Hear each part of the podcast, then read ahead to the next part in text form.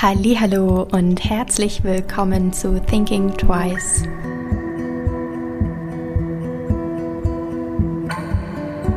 Herzlich willkommen zu einer neuen Podcast-Folge. In meiner heutigen Folge dreht sich alles um das Thema Gemeinwohlökonomie. Bevor wir in das Interview mit Zündstoff starten, würde ich euch gerne ein paar Hintergrundinformationen zur Gemeinwohlökonomie geben. Aber was ist die Gemeinwohlökonomie eigentlich? Kurz Wirtschaften für das Wohlergehen der Allgemeinheit. Die Bewegung ist 2010 in Österreich entstanden und hat sich seitdem in der Welt ausgebreitet. Das Konzept der Gemeinwohlökonomie wurde von dem Autor Christian Felber ins Leben gerufen und stellt eine Alternative des Wirtschaftens dar. Das System basiert auf Kooperation und Solidarität anstatt auf Konkurrenz und Gewinnmaximierung. Bei einem in Anführungszeichen normalen Unternehmen steht Gewinn als das Ziel der unternehmerischen Tätigkeit im Fokus. In der Gemeinwohlökonomie steht die Erhöhung des Gemeinwohls im Mittelpunkt. Es geht somit um eine neue Wirtschaftsordnung und sie bezieht sich dabei auf unsere Verfassung. Denn in Artikel 14 des deutschen Grundgesetzes heißt es, Eigentum verpflichtet. Sein Gebrauch soll zugleich dem Wohl der Allgemeinheit dienen. Die Grundlage der Gemeinwohlökonomie ist die sogenannte Gemeinwohlbilanz. Unternehmen können sich GWÖ, also Gemeinwohlökonomie, zertifizieren lassen und müssen dafür eine Bilanz aufstellen. Im Unterschied zu den Zertifizierungen wie Fairtrade etc. wird nicht nur der Mindestpreis für Bäuerinnen im globalen Süden oder eine biologisch verträgliche Herstellungsweise gemessen, sondern welchen Beitrag das Unternehmen zum Gemeinwohl leistet. Anhand von 20 Indikatoren, die jeweils in vier Werten sortiert sind, werden dann die Unternehmen eingeteilt und beurteilt. Diese vier Werte sind Solidarität und Gerechtigkeit, ökologische Nachhaltigkeit und Transparenz und Mitentscheiden. Und das erlaubt eben eine transparente Beurteilung. Erfasst werden alle, die am Wirtschaftsprozess beteiligt sind oder betroffen sind. Also EigentümerInnen, LieferantInnen, FinanzpartnerInnen, Mitarbeitende, KundInnen und eben auch das gesellschaftliche Umfeld. Insgesamt können in dieser Gemeinwohlökonomie-Bilanz 1000 Punkte äh, erreicht werden. Ziel der Gemeinwohlbilanz ist eine Momentaufnahme, wo sich das Unternehmen auf dem Weg zum Gemeinwohl eben befindet. Und die Gemeinwohlbilanz dient auch als Vergleichspunkt, um zu sehen, wo das Unternehmen gerade steht und wo es sich hin entwickeln kann, beziehungsweise wo noch Punkte sind, wo sich das Unternehmen noch verbessern kann. Die Vision der Gemeinwohlökonomie ist eine ethische Marktwirtschaft beziehungsweise eben eine Gemeinwohlökonomie, in der Unternehmen mit einer sehr hohen Gemeinwohlbilanz, also sehr, sehr äh, gut bewertete Unternehmen, weniger Steuer zahlen im Vergleich zu den Unternehmen, die zum Beispiel äh, sehr niedrige Gemeinwohlbilanzergebnisse haben. Und ähm, zum Beispiel halten die dann günstige Finanzierungen, niedrigere Zölle, Vorrang im öffentlichen Einkauf und die nachhaltigsten, ethischsten Unternehmen könnten dann äh, den EndverbraucherInnen die Produkte zum Beispiel auch günstiger anbieten, weil sie eben bevorzugt werden. Das ist so die, ähm, die Vision hinter der Gemeinwohlökonomie. Spannend hierbei ist auch, finde ich, dass die Gemeinwohlbilanz Produkte honoriert und besser einstuft, die reparaturfähig sind. Aktuell haben übrigens bereits 500 Unternehmen eine Gemeinwohlökonomiebilanz. So, das waren jetzt ganz schön viele Informationen auf einmal, aber lasst uns doch in das Interview mit Sascha und Zündstoff starten. Viel Spaß! Herzlich willkommen in meinem Podcast. Ähm, ich habe den Sascha hier zu Gast. Ähm, möchtest du dich kurz vorstellen? Wer bist du denn? Ja, hi Sophia, grüß hey. dich. Schön, dass du mich eingeladen hast. ähm, ich bin Sascha, ähm, Sascha Klemms und äh, ich bin 44 Jahre alt und habe vor ziemlich genau 15 Jahren zusammen mit meinem Kompagnon Matthias Rau die Firma Zündstoff Fair Organic Clothing gegründet. Und ähm, eben dieser Zusatz zu Zündstoff Fair Organic Clothing sagt eigentlich auch, was wir seitdem machen. Wir haben uns damals das Ziel gesetzt, die äh, aus unserer Sicht etwas angestaubte Ökomode, die es so Anfang der 2000er Jahre gab, so ein bisschen aufzufrischen. Ähm, einfach aus dem, ja, letztlich aus einem Eigeninteresse heraus, weil wir irgendwann auf die Idee gekommen sind, dass es ja cool wäre, wenn man, wenn wir Ökomode kaufen würden und dann haben wir uns überlegt, warum sind wir eigentlich vorher noch nie auf die Idee gekommen, das zu machen. Und dann haben wir irgendwie festgestellt, dass das so eindeutig am Angebot lag, was einfach so nicht, so stilistisch nicht dem entsprach, was wir selbst gerne getragen hätten. Mhm. Genau. Und ähm, ja, privat, ich äh, bin verheiratet und habe zwei Kinder, die sind, mein Sohn, der ist so im ausgehenden Grundschulalter und meine Tochter ist noch in der Kita. und äh, genau, das ist manchmal gar nicht so leicht, auch das unter einen Hut zu bekommen. So Selbstständigkeit, Arbeiten und zwei Kids, äh, genau. Ja, kann ich mir vorstellen.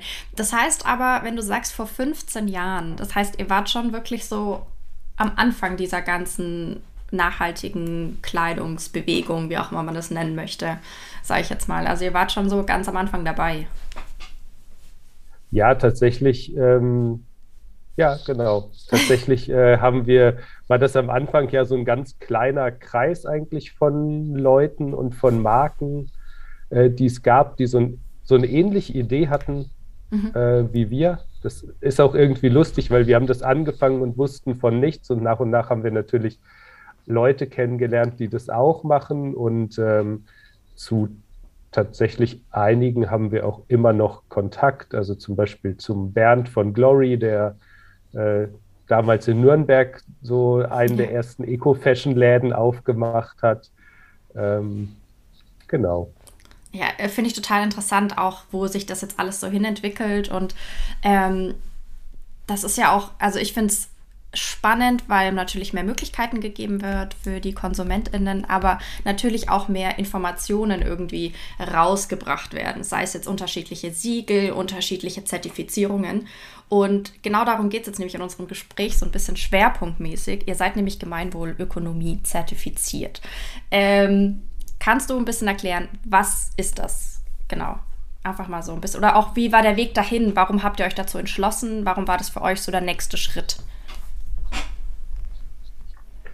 Ich würde erstmal mit dem Grundsätzlichen mhm. anfangen. Also die Gemeinwohlökonomie, darin steckt die Idee, dass man Unternehmen eigentlich nicht nur nach dem bewerten sollte, was die jetzt so an rein ökonomischen Kennzahlen im Sinne von so einer betriebswirtschaftlichen Auswertung machen, sondern ähm, vor allem auch dahin, was die so ja, für mit der Gemeinschaft machen oder mit der Gesellschaft machen. Mhm. Deswegen eben dieses Gemeinwohlökonomie. Und ähm, deswegen ist das so ein Prozess, wo man sich vor allem andere Sachen anguckt. Äh, da gibt es so eine Matrix und innerhalb dieser Matrix wird eben zu verschiedenen Themenbereichen werden letztlich einfach erstmal Fragen gestellt. Mhm. Und äh, die versucht man dann als Unternehmen möglichst genau zu beantworten, um dann am Ende so einen Score zu erzielen. Mhm. Ähm, ja, warum sind wir da hingekommen? Für uns war eigentlich die Hauptmotivation, mal zu gucken, wie gut oder wie, wie nicht gut wir an bestimmten mhm. Stellen sind, weil wir uns natürlich selbst immer dieses Ziel gesetzt haben, wir wollen möglichst ökologisch sein, wir wollen äh, möglichst fair sein. Und ähm, damals war, diente uns das eigentlich vor allem auch zur Selbstevaluation. Mhm. Weil wir uns äh, ja dann mal so verstärkt auch andere Bereiche angeguckt haben, die wir vielleicht sonst nicht so im Fokus haben. Weil bei uns ist, liegt der Fokus natürlich ziemlich stark darauf, Marken auszuwählen, die äh, ökologisch und fair produzieren und die uns gleichzeitig so vom Stil her gut für unser Sortiment erscheinen.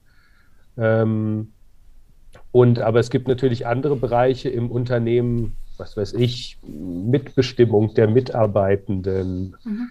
Ähm, wäre so ein klassischer Bereich, den man vielleicht oft auch, äh, wir sind ja auch so, äh, sind ja auch im Internet unterwegs und den man vielleicht oft dann so in der New Economy oder so auch mal ausblendet. Ähm, und ich fand es tatsächlich damals sehr spannend, weil wir haben uns natürlich auch mit ganz anderen verglichen. Also mhm. zum Beispiel ähm, innerhalb von dieser Peer Group, wo wir uns gegenseitig evaluiert haben, war auch eine Waldorfschule hier aus Freiburg. Und die haben ja, also die machen ja dann was ganz anderes als mhm. wir, die verkaufen kein Produkt, sondern äh, die versuchen Kindern irgendeine Art von Bildung angedeihen zu lassen. Und ähm, genau, dann, dann guckt man sich so gegenseitig ein bisschen an, wer hat so in welchem Bereich Stärken und, und Schwächen. Mhm. Ähm, ja, ich finde dieses Thema nämlich total interessant, weil das einfach die, die Schwerpunkte anders setzt, als man bei einer normalen Unternehmensbewertung, sag ich jetzt mal, ansetzen würde. Und mhm. eben auch diese Themen wie Mitbestimmung oder mhm. ähm, Transparenz auch in Bezug auf Finanzierungsmöglichkeiten und sowas. Ähm, aber ich kann mir vorstellen, dass das auch ein großer Schritt ist, weil man muss das ja alles transparent öffentlich aufzeigen. Also man kann sich den Bericht bei euch ja auf der Webseite auch runterladen. Mhm. Und ich glaube, das ist für viele Unternehmen tatsächlich noch ein großer Schritt, oder? Das äh, alles transparent nach außen zu kommunizieren. Ja, möglicherweise. Ich glaube tatsächlich, ähm, das hängt aus meiner Sicht natürlich auch sehr davon ab, wie die Unternehmen arbeiten. Also ich ja. ähm, für uns ist ja Transparenz insgesamt wichtig. Also mhm. wir versuchen äh, jetzt auch, um einfach mal so rein aufs Produkt zurückzugehen, weil das ist natürlich so ein bisschen unser Schwerpunkt. Ja. Ähm, wir versuchen natürlich möglichst transparent zu machen, unter welchen Bedingungen jetzt auch was wirklich produziert ist, soweit uns das möglich ist. Und ähm, da ist es natürlich manchmal auch so, dass man irgendwie Konsumentinnen oder Konsumenten sagen muss, naja, das äh, ist jetzt quasi die ökologischste Variante, ähm, aber die ist natürlich trotzdem nicht 100% ökologisch, weil äh, Konsum immer irgendwie mhm. ja nicht äh, äh immer Ressourcen verbraucht, sage ich mal. Und ähm, oder dass man sich auch in Widersprüche begibt. Also zum Beispiel so dieses Thema Leder und vegan Mhm. Ja. Ähm, da gibt es natürlich dann irgendwie, da kann man sagen, ja, irgendwie man will, man will äh, möglichst vegane Schuhe haben, aber dann hat man natürlich einen Schuh, der hat einfach andere Eigenschaften als ein Schuh, der aus Leder ist. Und ähm,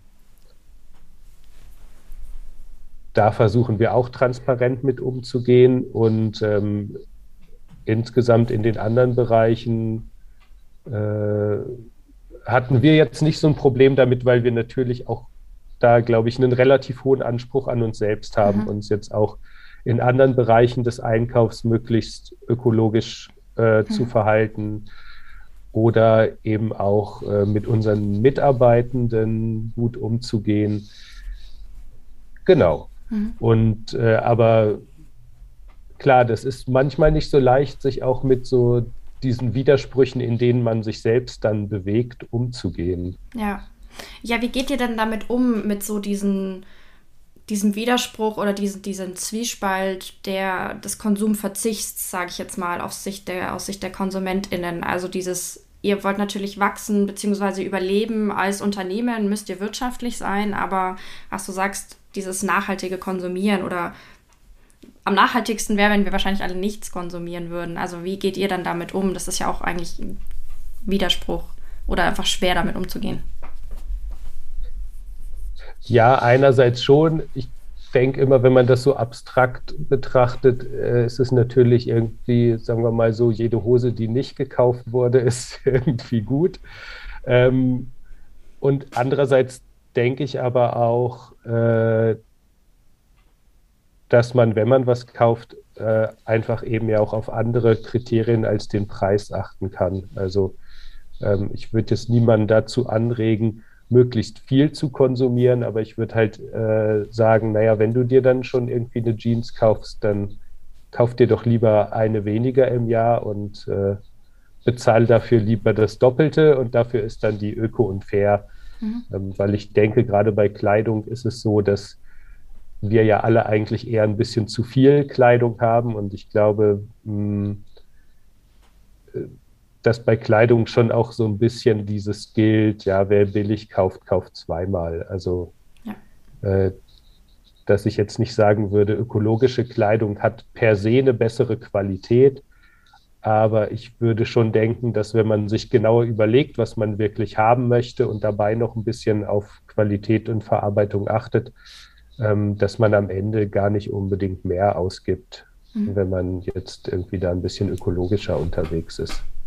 Nee, ähm, das glaube ich tatsächlich auch nicht. Ähm, vor allem man, wenn man sich ökologisch orientiert oder beziehungsweise, glaube ich, wenn man nachhaltigere Kleidung kauft, dann kommt es so, geht es so einhand, dass man sich auch um die Sachen kümmert und vielleicht eine Jeanshose repariert, beziehungsweise ähm, ein Loch wieder zumacht oder was auch mhm. immer. Also ich glaube, das geht tatsächlich auch sehr Hand in Hand, dieses, dieses Reparieren von Dingen und dann länger tragen.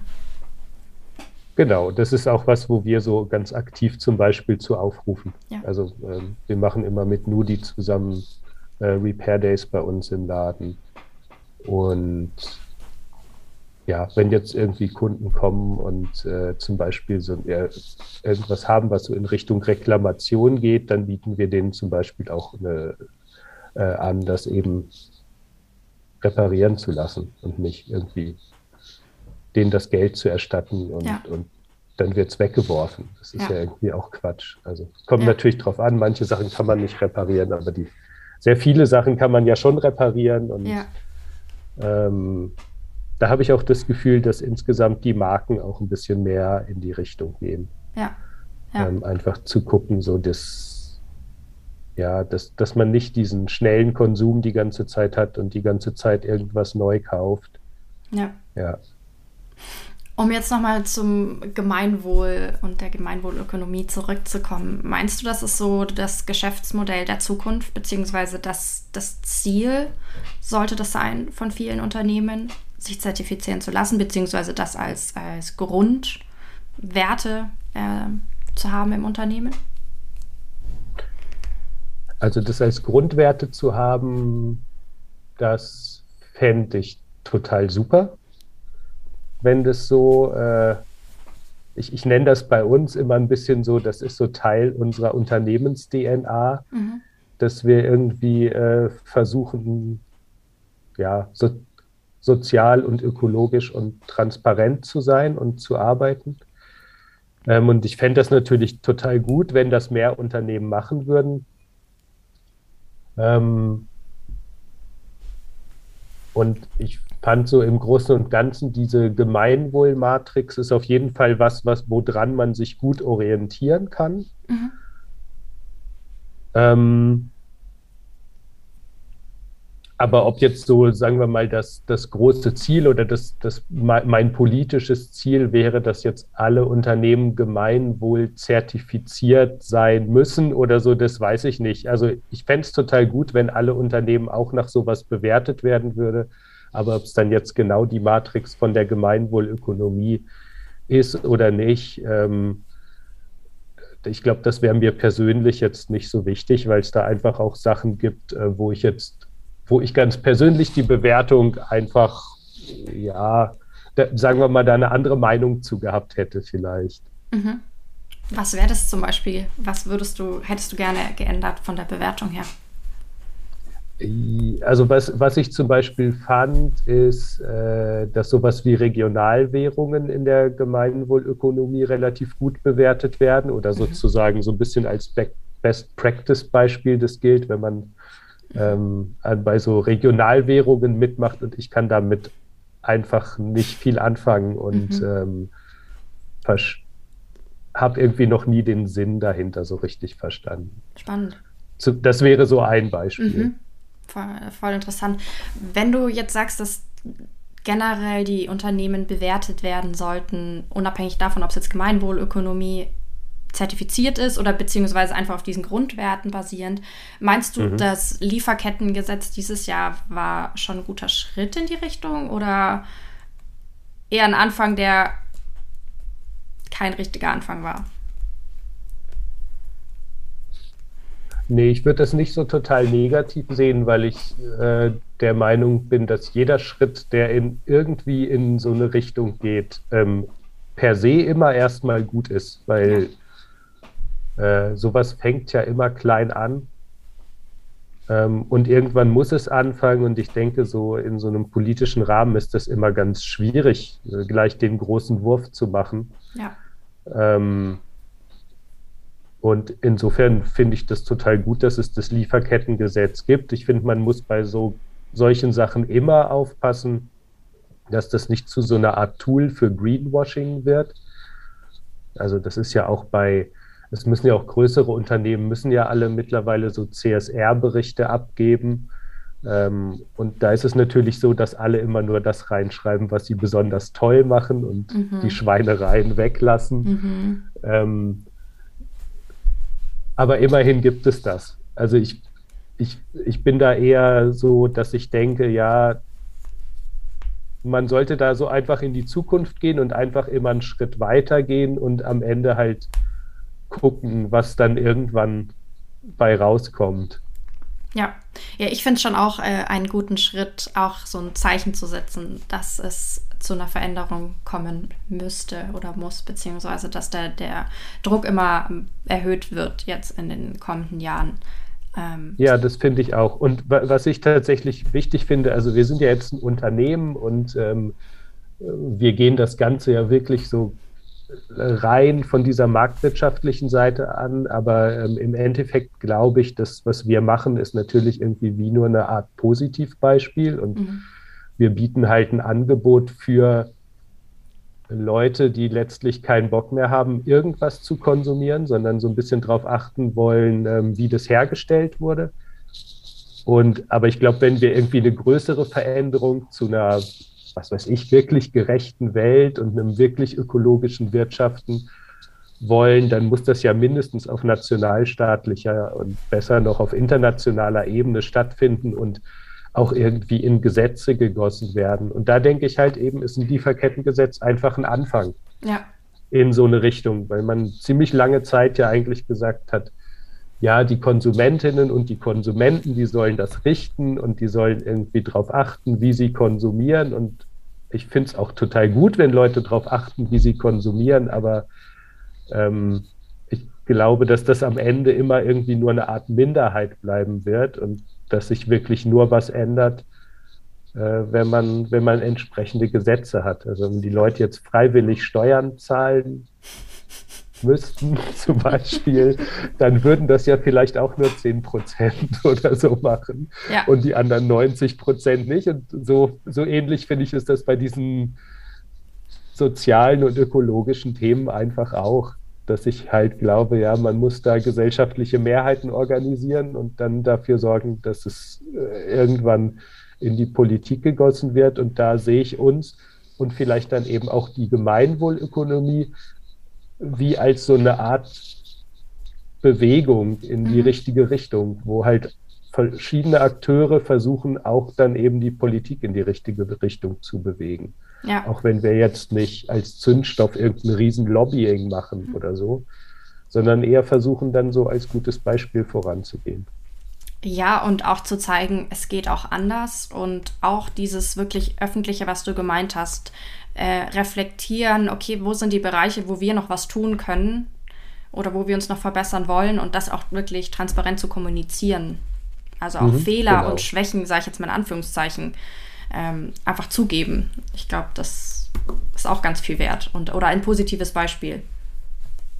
Ja, ja, ich hoffe. Also ich fände ja, ich, für mich ist das ja auch irgendwie so eine, also ich bin ja selbst auch Konsument, ne? Ich bin mhm. ja nicht nur irgendwie Geschäftsführer von einem Unternehmen, sondern ich bin selbst auch Konsument und ich finde dann halt irgendwie so dieses, ja, wir versprechen jetzt die heile Ökowelt und du kannst das alles äh, total bedenkenlos hier konsumieren und wir, wir sind als Firma ganz toll. Das finde ich letztlich eigentlich immer unglaubwürdig. Ja.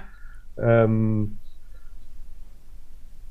und da muss man, finde ich, total aufpassen, so zwischen diesem, was macht man so als PR und als Marketing, ähm, weil das soll ja irgendwie was Positives sein. Ähm, und gleichzeitig, äh, ja, wie, wie ehrlich ist man am Ende auch, mhm. so in dem, was man macht.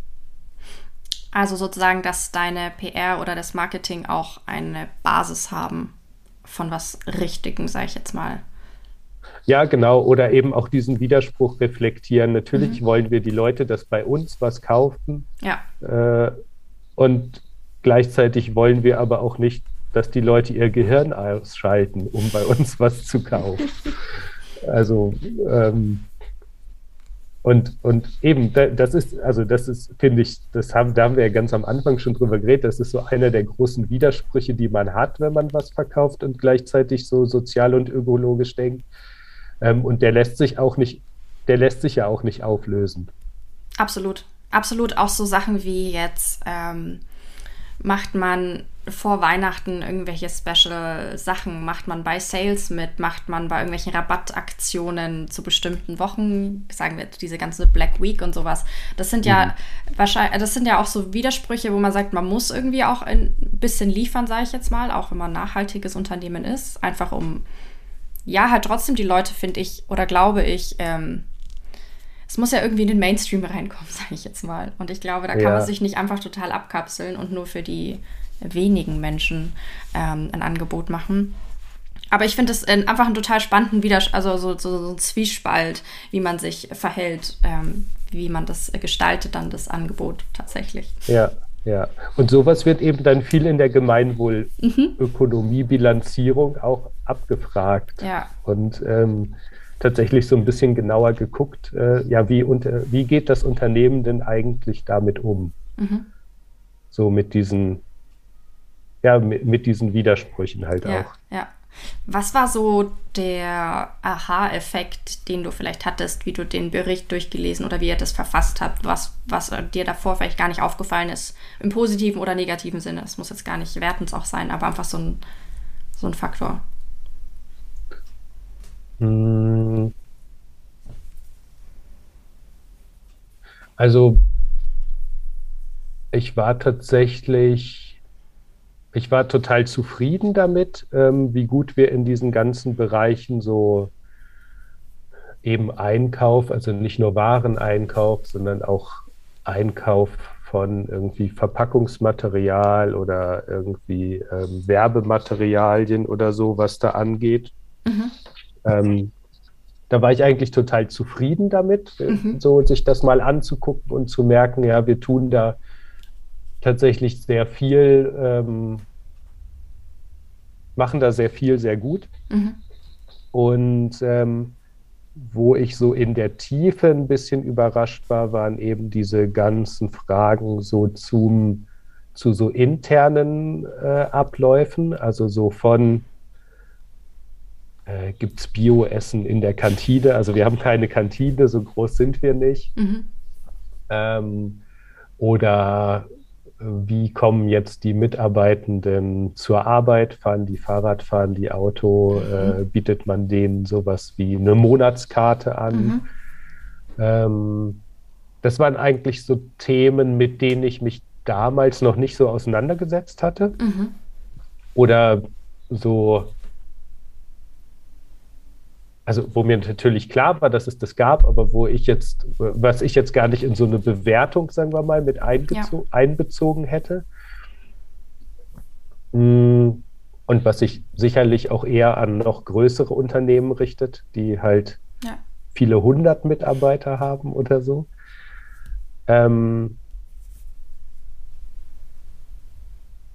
Und dann natürlich so dieser ganze Finanzbereich, also wie ist das Unternehmen finanziert? Mhm. Ähm, wie stark hat man da so Peer Groups mit einbezogen oder hat man irgendwie einen Kredit bei einer Bank und wenn dann bei welcher? Das mhm. sind alles so Sachen, äh, wo wir jetzt nicht schlecht abgeschnitten haben, äh, weil wir einfach eine gute Bank haben und irgendwie schon lange und gerne mit der GLS Bank zusammenarbeiten. Mhm. Aber das, das sind einfach irgendwie so Dinge, die, die ich jetzt so für unser Unternehmen wie so nie nach außen gestellt hätte, sondern was für mich eher so ein bisschen, ja, sich so aus dem ergeben hat, wie wir so drauf sind. Mhm.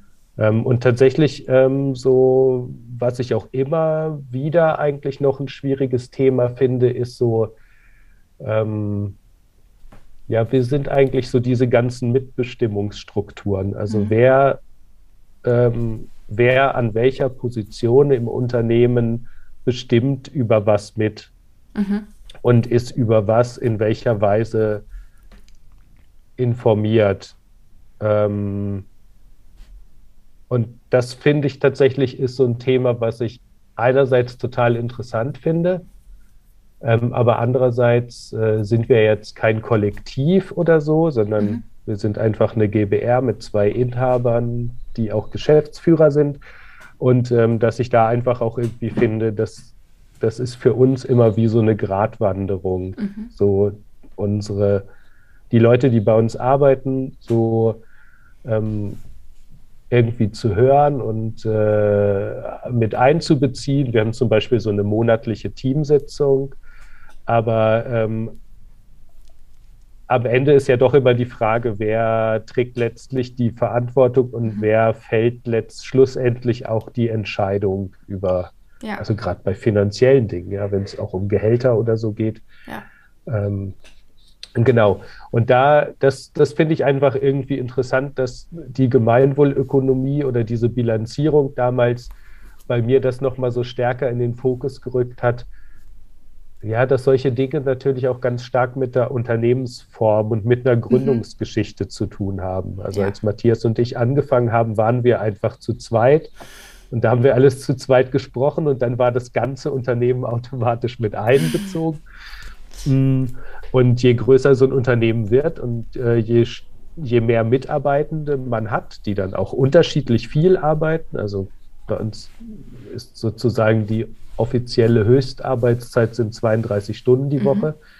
Ähm, da gibt es einige, die dann so viel arbeiten, aber dann gibt es natürlich auch Leute, die arbeiten 20 Stunden oder äh, Leute, die haben nur, die haben einen Minijob im Laden und ähm, sind dann einfach so zehn Stunden nur im Laden und kriegen auch von anderen Bereichen wie jetzt dem Versandhandel nicht, nicht so viel mit. Und trotzdem will man ja irgendwie, also oder ist es unser Ziel, dass hier alle zumindest ein Stück weit äh, ja. auf Augenhöhe arbeiten und alle auch irgendwie mitreden dürfen. Und das finde ich in der Praxis gar nicht so einfach, mhm. äh, wie man dann so diese ganzen Bedürfnisse, die ja auch manchmal sehr individuell sind, unter einen Hut bekommt. Ja. Meinst du, es wäre da sinnvoll, abhängig von der Unternehmensform, mit Gestaltungskriterien dann eher zu bewerten von der Bilanzierung her? Also wenn du sagst, ihr seid kein Kollektiv, aber ihr seid halt einfach eine GBR, das ist halt einfach eine andere Unternehmensform beziehungsweise eine andere Art der Mitgestaltung, weil ihr einfach als Gründungsteam trotzdem das Risiko tragt? Nee, das finde ich nicht. Also ich, äh, ich würde einfach denken, okay, dann, also man, für mich spielt es ja jetzt, sagen wir mal, eine nachrangige Rolle, wie viele Punkte das dann am Ende im GWÖ-Score gibt. Dann mhm. sind wir an der Stelle vielleicht nicht so gut. Ich sehe sowas dann eher als Anregung ähm, und äh, als Möglichkeit zu gucken, wie machen andere das mhm. denn? Weil ich es ja. irgendwie finde, so im Unternehmensalltag ist es immer total wichtig, dazu zu lernen. Ähm, gerade wenn sich das, äh, unser Unternehmen hat sich halt äh, in den letzten 15 Jahren wahnsinnig verändert, vom ganz kleinen Garagenbetrieb und mittlerweile sind wir, während wir auf der Weihnachtsfeier inklusive aller, die gerade dann auch noch im Mutterschutz sind und so, glaube ich, 22 Leute. Und das ist natürlich wow. äh, irgendwie ein Unterschied. Und es gibt sicher Unternehmen, die wachsen viel schneller als wir. Ähm, aber eben, es ist einfach irgendwie nicht so leicht, also seinem eigenen Anspruch äh, dann auch immer gerecht zu werden. Mhm. Und ähm,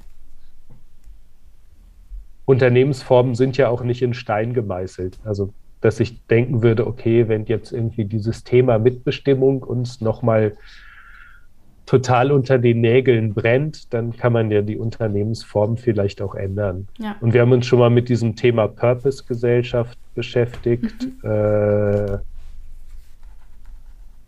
da hoffe ich so ein bisschen, dass äh, die im Koalitionsvertrag steht, das ja scheinbar drin, auch wenn ich den nicht gelesen habe. Ich habe es nur im Newsletter von der Purpose Stiftung gelesen, ähm, dass es eventuell diese Legislaturperiode dann die, die Purpose-Gesellschaft, oder ich glaube, die heißt dann, heißt dann irgendwie anders, ähm, dass es die dann äh, vielleicht diese Legislaturperiode ganz offiziell auch geben wird.